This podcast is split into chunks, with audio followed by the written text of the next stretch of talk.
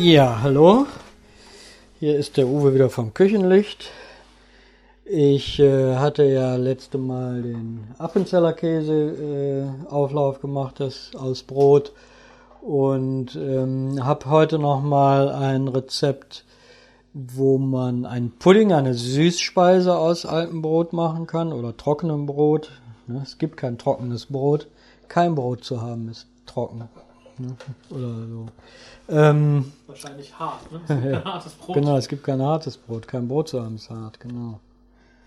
Ähm, also ein Brotpudding, süß, ähnlich in der Zubereitung wie der Appenzeller oder der Käseauflauf, aber eben süß.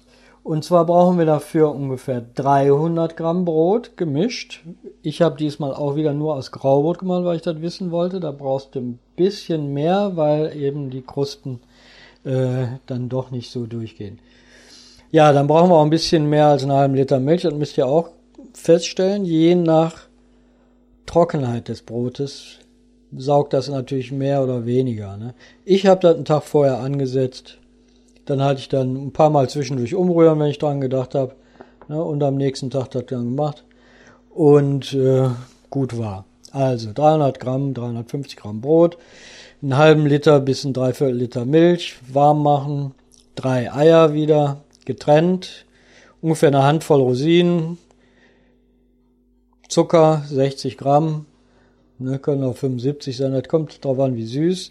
Ich hatte jetzt äh, ungefähr 70 Gramm und fand das ganz angenehm. Ne? Ihr könnt nachher natürlich dazu eine Vanillesoße machen und die wesentlich süßer machen.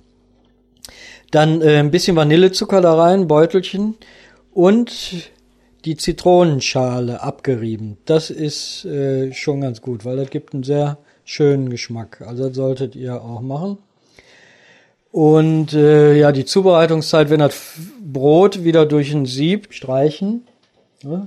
Könnt ihr mit dem Löffel machen oder mit dem Holzlöffel oder äh, auf jeden Fall sollte das auch wieder so ein, ein grobes Sieb sein, wo er Salat abweiht. Alles andere ist zu mühselig. Wenn Flüssigkeit übrig bleibt, die wird abgegossen. Ich habe jetzt ähm, natürlich ähm, dadurch, dass ich ganz trockenes Graubrot genommen habe, ist, ist nichts übrig geblieben. Da musste ich auch mehr als diesen halben Liter haben. Hat man aber viel Weißbrot und so, dann drückt man das aus und die Flüssigkeit, die bleibt dann übrig.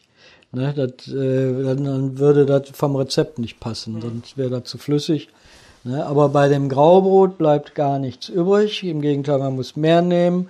Und wenn dann durchgestrichen wird, ist es eine, eine zähen Brei. Und äh, das hat hingehauen. Ne? Je mehr Weißbrot, desto weniger Flüssigkeit, beziehungsweise desto mehr wird sehr wahrscheinlich übrig bleiben. Ne? Und dann muss man natürlich ein Sieb und dann abgießen. Das geht natürlich, wenn ich Weißbrot nehme, ist das ruckzuck durchgestrichen. Ne? Das geht dann nur wegen dem Brau Graubrot, wegen der Kruste. Ja, man kann das mischen, auch Grau- und Weißbrot. Ne? Aber Graubrot, was richtig trocken ist, braucht wesentlich länger zum Durchweichen. Ne?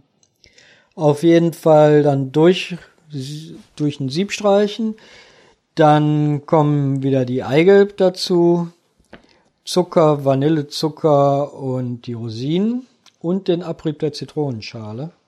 Es gibt so von irgendwie so einer Dr. Oetker oder wie die Firmen heißen, gibt's auch so in der Backabteilung so ein Tütchen mit, da ist so Orange oder Zitronen Abrieb oder so, ja, ja. Die sind, die sind eigentlich auch ganz in Ordnung, ne, wenn halt jemand sich die Arbeit nicht machen will. Ja, eine Möglichkeit Bio, also ungespritzt, wenn nicht, sollte man sie doch gut, ich tue sie mal sehr warm abwaschen und gut abputzen.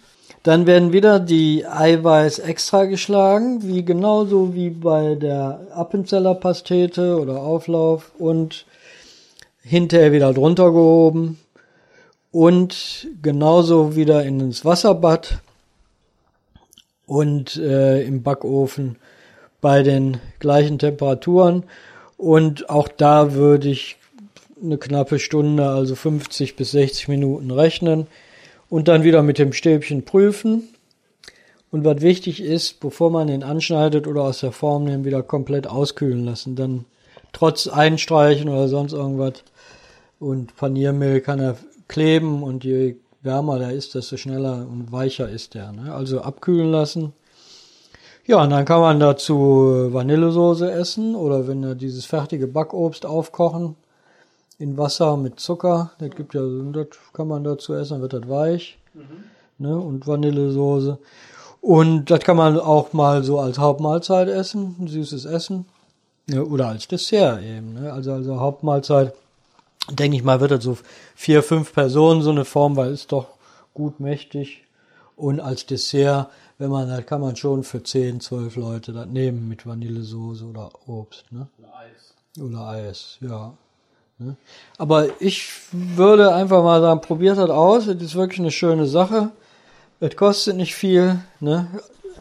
Man hat es ja zu Hause. Letztendlich ähm, ist es eine Resteverwertung und man hat die Arbeit damit. Ne? Und man hat ein gutes Gefühl, dass man eben nicht Brot weggeschmissen hat. Das finde ich immer auch ganz wichtig. Ne? Heutzutage bleibt viel übrig, wird viel weggeschmissen. Aber das ist eigentlich sehr schade. Ne? Ja, ich wünsche euch einen guten Appetit und äh, würde mich freuen, wenn der eine oder andere das nachmacht und ausprobiert und vielleicht auch mal sagt, wie ihm das gelungen ist oder wie ihm das gefallen hat. Ne? Man kann diese ganzen Rezepte natürlich auch halbieren, alles was da ist, und macht dann eine entsprechend kleinere Form. Es gibt ja so kleine Kuchenformen, so kleine jener Glasformen oder kleine Auflaufformen. Ne? Muffinform, sag ich Ja, genau, diese Muffinform würde ich mal ausprobieren. Ne? Da muss man dann vorsichtig sein, weil die sehr niedrig sind, dass das Wasser nicht da äh, zu hoch kommt, ne? dann ist das nicht. Aber einfach halbieren, dann reicht das auch für einen Drei-Personen-Haushalt. Ne? Oder für einen Zwei-Personen-Haushalt oder für einen alleine. Ne? Ja, Also das ist, wenn man Zeit hat, macht. Ja, gutes Gelingen und ich sage einfach bis zum nächsten Mal.